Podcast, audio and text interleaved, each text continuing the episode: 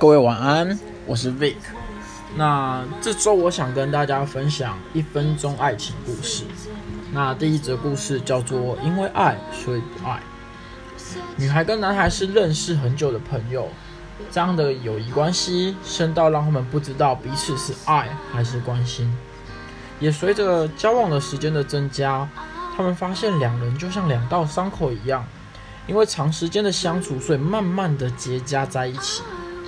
这样病态又唯美的关系，让他们决定让彼此自由。也许是因为爱，所以不爱了吧。